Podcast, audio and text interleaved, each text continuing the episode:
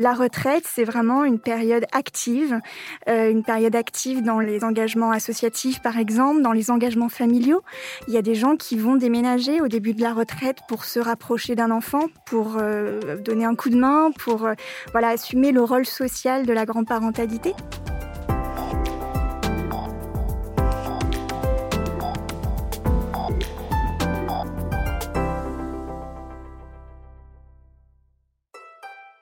Quand j'ai commencé à travailler sur ce podcast, je m'imaginais la retraite comme quelque chose de monolithique. Un bloc de vie mené dans un seul et même logement jusqu'à, peut-être, la perte d'autonomie tant redoutée. Mais un faisceau d'informations est venu contredire cette croyance. D'abord, mes parents, à 75 ans, ont brusquement décidé de quitter la région parisienne et d'aller s'installer dans le sud où vit leur fille cadette. En moins de trois mois, ils ont vendu leur appartement et acheté une maison. Au même moment, Thierry et Fabienne, que j'interviewais pour cet épisode, me racontaient leur propre projet de déménagement. Décidément, la retraite non plus n'est pas un long fleuve tranquille. C'est ce que m'a confirmé Célia Broussard, que vous venez d'entendre. Célia Broussard est sociologue, spécialisée dans les questions liées au vieillissement. Ensemble, nous avons évoqué les aménagements intérieurs des personnes âgées, les bons réflexes à avoir pour espérer vivre longtemps chez soi, les alternatives aux EHPAD de quoi dépoussiérer bon nombre d'idées reçues. Je suis Géraldine Dormois et vous écoutez Le Temps d'être soi, un podcast proposé par l'assurance retraite au fur et à mesure de, l'évolution de la retraite et au, fur et à mesure du développement un petit peu du vieillissement, des difficultés physiques, le logement prend à nouveau une autre fonction euh, où les personnes, euh, on a vu dans différentes recherches qu'elles vont, avec l'avancée en âge, de moins en moins se déplacer loin de leur domicile et du coup le temps euh, qui va être alloué au logement, à cet espace, va en augmentant avec le vieillissement. Mais voilà, le rapport au logement, c'est pas parce qu'on est à la retraite qu'on va passer toute sa retraite dans le même domicile. C'est pas parce qu'on est à la retraite que euh, bah, de suite on n'a plus d'activité ou que voilà que les choses ne s'arrêtent pas, elles prennent un autre visage. Euh, il y a d'autres mécanismes qui se mettent en place, d'autres temporalités aussi. Euh, les premières années de la retraite, souvent, l'environnement social des personnes fait qu'elles peuvent faire des voyages en couple avec des amis, euh, voilà, des, choses comme ça. Puis euh, avec des petits enfants aussi. Puis petit à petit, eh ben les petits enfants grandissent. C'est eux qui vont finir par donner un coup de main aux grands-parents. les relations sociales évoluent et du coup, les, les déplacements plus ou moins importants aussi, et notamment le, le, déménagement aussi. Et il peut se poser à il peut se poser la question de déménager à différents, différents moments, à différents moments charnières, différentes ruptures dans le parcours de vie pendant, pendant la retraite. Donc euh, la retraite, ça peut être plusieurs déménagements, ça peut être un seul, ou ça peut aussi ne pas être de déménagement par rapport à ce que la personne a vécu antérieurement. Thierry, 62 ans, ancien cuisinier passionné de vélo, habite à Chelles, en Seine-et-Marne, avec sa femme Pierrette. Il adore sa maison dans laquelle il a fait beaucoup de travaux quand il est parti en retraite il y a deux ans.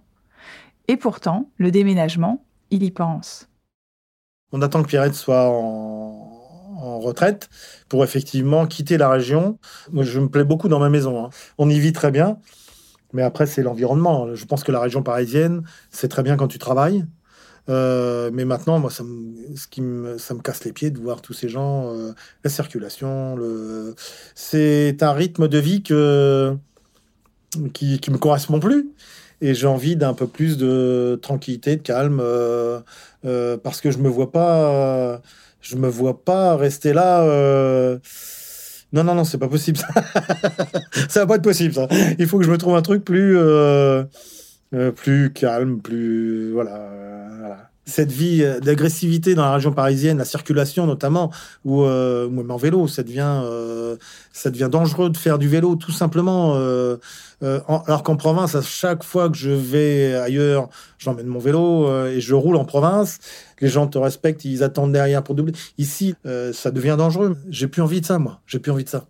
Alors maintenant, euh, maintenant, euh, on attend euh, bah, l'élément déclenchant pour déclencher la vente de la maison et la recherche d'une maison dans une autre région, c'est que Pierrette soit en retraite. Oui, tout à fait, dans un an et demi à peu près. Tant qu'on travaillait, on se disait forcément, je vais me rapprocher de mes deux sœurs. Et puis maintenant, j'ai mon papa qui est là-bas. Il est parti en, Touraine. Donc depuis trois ans, il est en Touraine. Donc moi, j'ai toujours pensé par finir en Touraine. Et puis cette année, en vacances, on est parti euh, dans le golfe du Morbihan. C'est pas la première fois qu'on y allait. hein. Ça fait trois fois qu'on y va. On était donc chez des amis, ceux chez qui j'avais été en vélo. Et donc là, on a passé 15 jours là-bas chez eux. Et dans l'après-midi, je disais à Pierre, ça te dirait d'aller faire un, petit tour à la mer? Et du coup, on était à un quart d'heure de la mer, on était à un quart d'heure de vanne. Et euh, du coup, on allait sur la plage, on allait se promener, alors sans aucune. euh, euh, pour rien faire, quoi. Juste, euh, juste ça. Et, et moi, on l'a fait deux, trois fois. Et à chaque fois, j'a- j'avoue que c'est, euh, c'est- j'ai apprécié parce que, parce que la mer est jamais la même. C'est pas la même marée, le temps, le vent. Et c'est, ça, c'est reposant. C'est, j'ai trouvé ça. Et je me suis dit qu'à Tours, si on se transpose à Tours, on va avoir la même vie. Si ce n'est que euh, on aura changé de région, qu'on sera en province, que mais en, termes de vie, euh, de vie, ça va être la même, qu'on soit à Chelles ou là-bas. euh, ben voilà, ça va vite être la même chose. Alors que là-bas, je me dis, si on se trouve un truc là-bas, euh, ben je sais pas, et en été, tu as un quart d'heure de voiture, tu vas le soir manger au bord de la mer. Enfin, c'est très dépaysant. Euh, du coup, euh, bah, effectivement, on se pose la question de savoir si euh, ce sera toujours la Touraine. Je pense pas. Je pense que ouais, Tours, ce sera pas forcément là où on ira. Fabienne a 60 ans. Elle et son mari, tous deux agriculteurs, ont longtemps géré une exploitation de vaches laitières dans la Sarthe. Mais aujourd'hui, ils s'apprêtent à passer la main à leurs enfants. Et là encore, pour des raisons différentes de celles de Thierry, un déménagement est au programme. C'est la, ferme familiale de mon mari. Donc lui, de partir vivre ailleurs et de se créer une autre vie dans cette maison et avec un, autre environnement. Donc euh, ça, je trouve que c'est c'est un gros challenge. Donc euh, voilà, on y réfléchit pas mal. Déménagement, si tout se passe bien, c'est dans quelques mois. Moi, j'avais envie de vivre dans une petite ville pour euh, pouvoir faire des activités plus facilement, être entourée euh, de mes amis. euh, voilà, j'avais envie de partir de la campagne. Euh, Bon, mon mari, pas plus que ça, mais bon, il trouvait que ça faisait euh, 25 ans qu'on était en pleine campagne, donc on pouvait aller dans une petite ville. On a trouvé une maison très sympa avec euh, de l'espace. Je ne sais pas si on y vivra tout le temps parce qu'il y a des escaliers, donc euh, il y aura peut-être un choix à faire à un moment d'aller dans un autre logement. Mais pour le moment, euh, ça fait partie aussi de notre projet, d'aller vivre dans un autre endroit, de s'approprier cette maison, de la rendre accueillante. Je pense que mes petits-enfants iront au collège ou à l'école à côté, donc d'accueillir les petits-enfants, d'aller chercher mon pain à pied, enfin des trucs tout bêtes, mais euh, voilà, c'est, c'est un peu l'objectif. Et puis après, je pense que le, on y réfléchira arrivé euh, quand on aura 80 ans, ou peut-être un petit peu avant, euh, savoir comment on fera. Est-ce qu'on prendra un habitat autre? Est-ce qu'on se rapprochera d'autres personnes pour euh, vivre un système de petites maisons, euh, voilà, de quartiers où on puisse se soutenir les uns les autres? Et il y a ma fille qui est très toujours. Elle, a épousé un Sénégalais et elle a toujours peut-être projet de repartir au Sénégal, peut-être dans 20 ou 30 ans. Et elle me dit toujours, mais maman, moi je t'emmène au Sénégal. Et euh, voilà, là-bas, c'est les, parents, les grands-parents, euh, voilà, vivent avec leurs enfants. Bon, moi, je, je pense pas que je sois vraiment prête pour ça, mais euh, voilà. je- trouve que c'est ce qui fait le piment, c'est de pas savoir exactement ce ce qu'il y adviendra. Pour Annie, en tout cas, changer de maison n'est pas à l'ordre du jour. À 68 ans, l'ancienne inspectrice d'art plastique, aujourd'hui élue municipale à la mairie de Rouen, est beaucoup trop attachée à sa demeure familiale pour envisager de bouger. C'est une assez grande maison qui a des escaliers, euh, même des escaliers pour y, ac- y accéder. Euh, oui, je sais. Je sais que un certain nombre de nos amis ont déménagé pour euh, habiter dans des maisons de plein pied. Je sais que pas mal de gens y pensent autour de nous. Euh, moi non. enfin, j'y pense parce que de fait, on m'en parle. J'y pense parce que il y a deux ans, trois ans, j'ai été opérée du genou. J'avais eu un accident de ski quand j'étais jeune et j'ai le genou complètement abîmé là, donc on m'a posé une prothèse du genou droit. Donc je me suis rendu compte à quel point ma maison n'était pas du tout, du tout, du tout pratique quand on a du mal à marcher et à monter les escaliers. Euh, mais non, euh, non, non, on est très bien dedans. Je crois que peut-être aussi c'est le fait que c'est la maison d'enfance de notre fille et qu'elle n'est pas encore, euh, elle est partie de la maison, mais elle n'est pas encore en couple. Euh, enfin, si un jour elle est en couple, euh, enfin, je sais pas. On garde le. Moi, j'ai le sentiment de garder cette maison pour nous, pour elle, euh, de, de conserver cette maison familiale. Et je me dis que, bah, ma foi, je connais des gens qui ont plus de 80 ans et qui arrivent quand même à monter les escaliers. Enfin, euh, non, non, non, elle n'est pas immense, notre maison. Elle est peut-être un peu grande pour nous deux, mais pas tant que ça. Euh, le quartier est super, il y a plein de commerçants. Euh. Non, j'avoue que on a reporté à plus tard cette question-là. on comprend Annie. Pour beaucoup de personnes, un changement de domicile est a priori inenvisageable. La sociologue Célia Broussard en a conscience. Mais elle sait aussi que mieux on anticipe les conséquences du vieillissement, plus on a de chances de se sentir bien chez soi, où que ce soit ce qui bloque aujourd'hui, c'est que voilà, on, est dans cette unique représentation que une seule et unique représentation que ben, aménagement du logement égale vieillissement égale euh, perte d'autonomie, alors que pas du tout. Au contraire, c'est plus on, arrivera à prévenir et anticiper ces éléments-là, plus ben, la personne pourra faire le choix éventuellement de rester plus longtemps dans le domicile qu'elle aura choisi, qu'elle aura aménagé du coup, euh, et pas forcément par des aménagements lourds. L'objectif, c'est euh, de se dire, ben voilà, pour les 10-15 premières années, prochaines années, où est-ce que je, où est-ce que je m'imagine, dans quel logement, pas forcément celui où j'ai le plus vécu.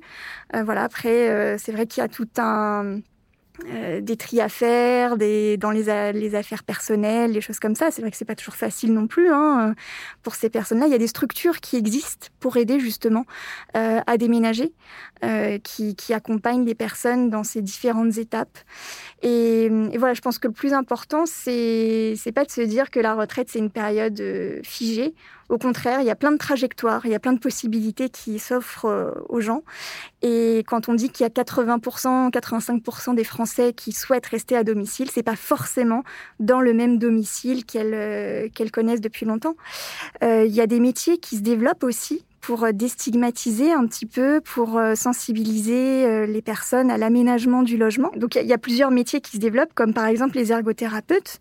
Il y a plusieurs structures qui existent en France, associatives, et il y a des ergothérapeutes qui vont au domicile et qui vont expliquer, qui vont observer comment la personne évolue dans son domicile et qui vont trouver tous les petits points d'appui qu'elle peut avoir déjà dans ce qui existe chez elle et sécuriser améliorer un petit peu son, sa qualité de vie en fait euh, dans son logement.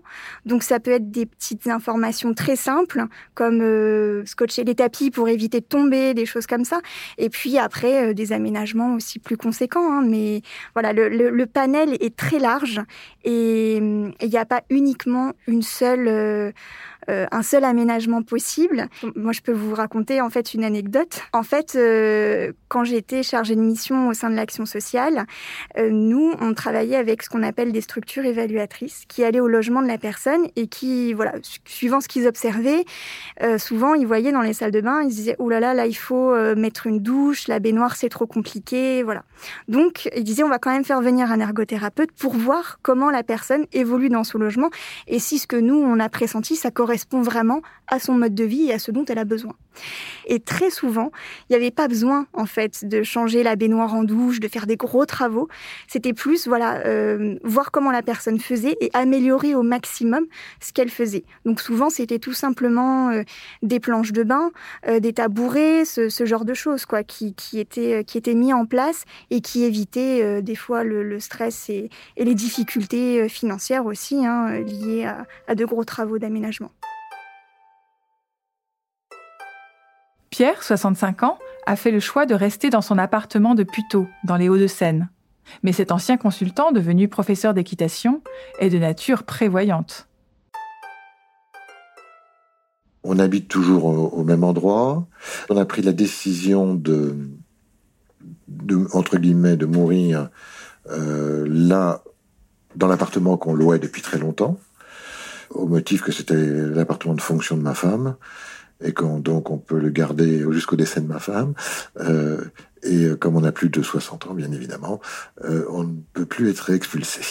Voilà, donc c'était euh, une décision. Et la décision connexe, bien évidemment, on a refait euh, faire tout l'appartement, la peinture, tout est propre, euh, du sol au plafond, parce que c'est quelque chose qui est très difficile à faire quand on vieillit. De refaire son appartement, de vivre dans un chantier euh, âgé, c'est pas simple. Donc, euh, d'ailleurs, là encore, ça c'est un conseil. Faites refaire votre appartement pendant que vous êtes jeune. c'est euh, et faites le tour. Euh, et puis après, ben, c'est sûr que l'habitat doit être euh, organisé au moment où on en a financièrement les moyens, où on a la capacité à aller vivre un petit peu ailleurs pendant les travaux, qu'on ait aussi également la capacité de les suivre, ces travaux. Les travaux dans le bâtiment, ça ne se fait jamais tout seul. Et on a réorganisé notre appartement sur des pièces techniques pour qu'on puisse être handicapé. Euh, notamment euh, contrairement à ce que tout le monde me conseillait de mettre la douche de plein pied, ça, tout le monde était d'accord. Mais on voulait me la mettre au fond de la salle de bain avec deux tournants compliqués. J'ai dit euh, non. Euh, quand je vais vieillir, si euh, je suis en chaise ou si je suis appareillé, il me faut des lignes droites. Donc moi j'ai mis la, j'ai demandé à ce que la douche soit installée par exemple dans l'axe de la porte d'entrée de la salle de bain pour que on puisse avec un très des petits travaux, qu'on puisse faire une pente montante qui me permet d'aller directement du couloir euh, sous la douche. Et euh, tout a été fait euh, de façon solide pour que ça tombe pas en panne, d'un entretien possible pour qu'on puisse également le réparer parce que l'éternité n'existe ni chez nous ni dans le bâtiment. Et on a vraiment organisé notre notre espace de vie en pensant que nos capacités physiques et mentales allaient réduire. À plus long terme, le spectre de l'EHPAD est dans toutes les têtes, même celles qui s'en défendent. Non, moi j'y pense pas du tout. Hein. Euh, non, pas, pas pour l'instant. Euh, au même titre que je pensais pas à la retraite. Euh, bon, physiquement ça va. donc pour l'instant c'est pas vraiment d'actualité. Donc moi, je, alors, soit j'ai pas envie parce qu'effectivement c'est pas des, des, thèmes très très sympas, euh, soit euh, dans mon esprit c'est trop tôt, c'est trop tôt. Pierrette voulait, euh, quand on parlait de changer, de changer de région, elle me dit, il faudrait qu'on prenne un appartement parce que ce serait plus une maison, c'est toujours du boulot. J'ai, oh, bah, bah, je suis pas prêt pour un appartement, moi. Moi, non, c'est pas possible un appartement pour moi. Non, non, il me faut. Euh, non, non, c'est pas possible. Il faut l'atelier, il faut que je bricole. Je bricole beaucoup sur les vélos, j'en retable. Je... Voilà, il me faut ma pièce où je bricole. Non, non, non, appartement, je, vais mourir dans un appartement. Ou alors, il faut me mettre à l'EHPAD. dans mon esprit, c'est ça. Et euh, moi, j'ai besoin de ma pièce euh, ou d'un garage, enfin, un truc pour moi. Et dans un appartement, c'est pas possible.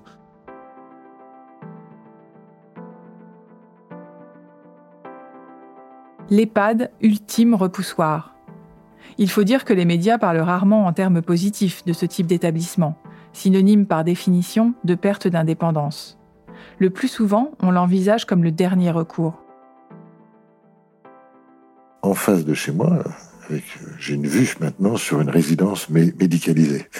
Et quand je fais visiter l'appartement, je dis, après avoir fait visiter, je montre le balcon, et je dis, ben voilà, et après je n'aurai plus qu'à traverser la rue.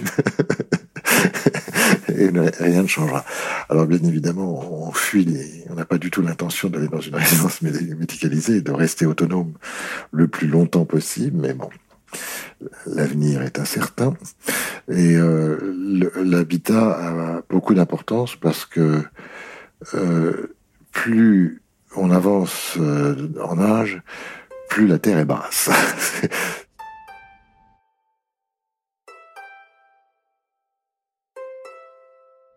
J'ai visité ma tante, une de mes tantes, donc qui est décédée dans un EHPAD il y a deux ans ou trois ans.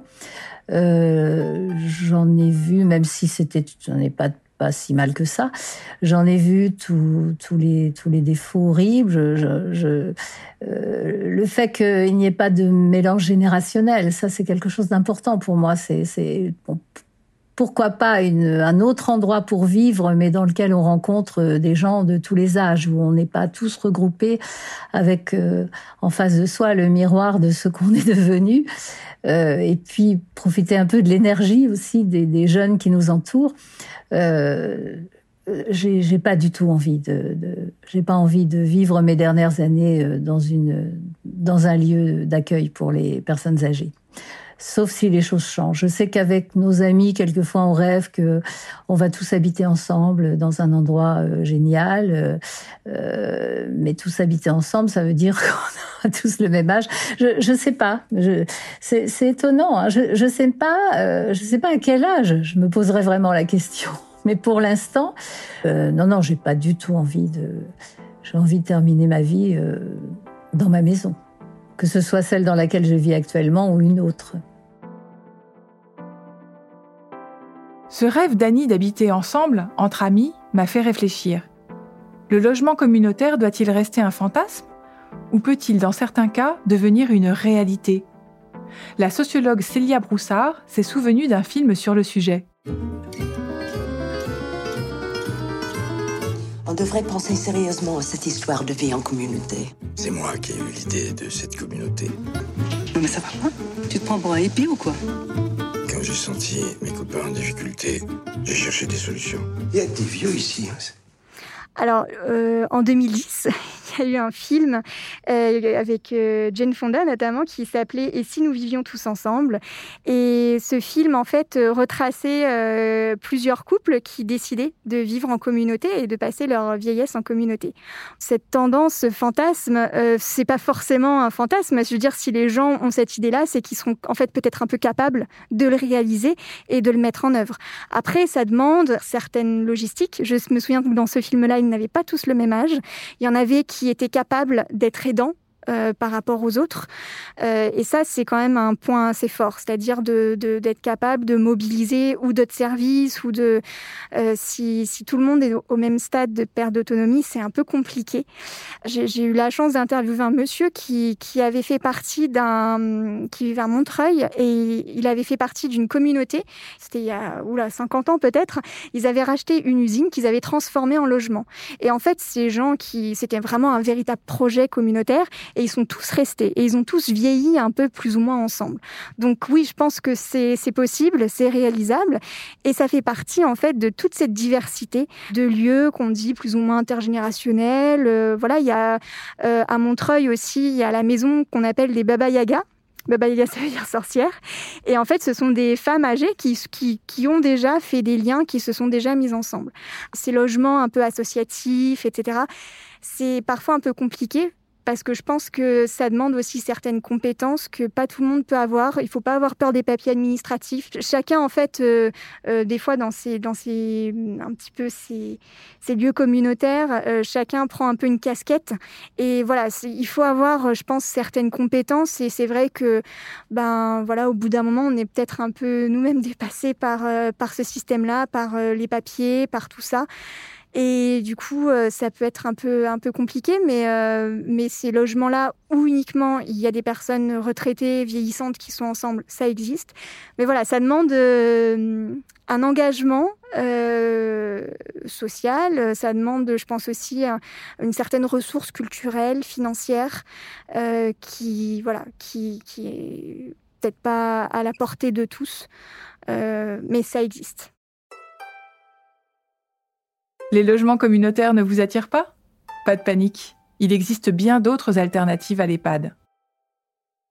Souvent, on n'a que l'image euh, du domicile euh, individuel et on passe directement euh, à l'EHPAD, c'est-à-dire en lieu médicalisé, avec toutes les représentations négatives que les gens ont dessus. Sauf qu'en fait, depuis, il y a quand même tout un, plein de logements, de types de logements qui se sont développés. Et, et en fait, ces, logements, ils sont un petit peu...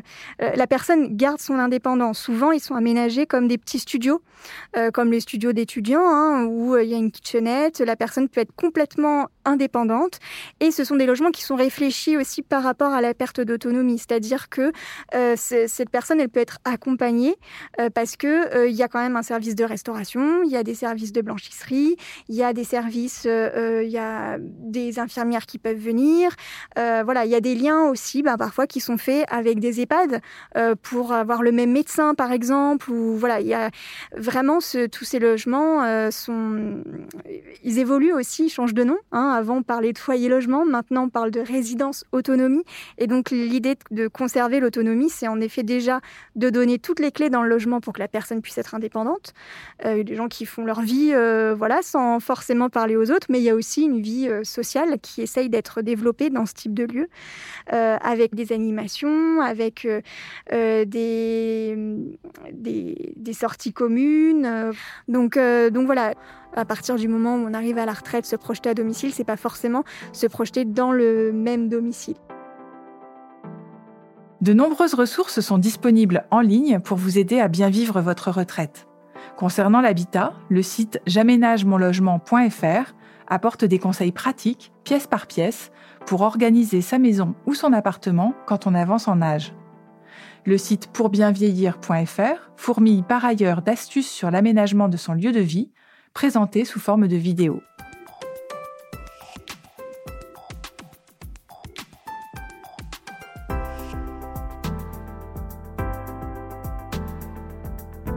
Je suis Géraldine Dormois et vous venez d'écouter le sixième épisode de la série Le temps d'être soi, un podcast de l'assurance retraite. Vous pouvez le retrouver, ainsi que tous les épisodes de la série, sur les plateformes de podcast et sur l'assurance-retraite.fr. Dans le prochain épisode, je vous parlerai de l'évolution du rapport au vieillissement au moment de la retraite. Le temps d'être soi est produit par Louis Créative, l'agence de contenu audio de Louis Média. Cet épisode a été enregistré par Benoît Daniel, Soukaina Kabal en a assuré la coordination ainsi que le montage. Le mixage a été réalisé par Tristan Mazir et la musique composée par Alix Lachivé.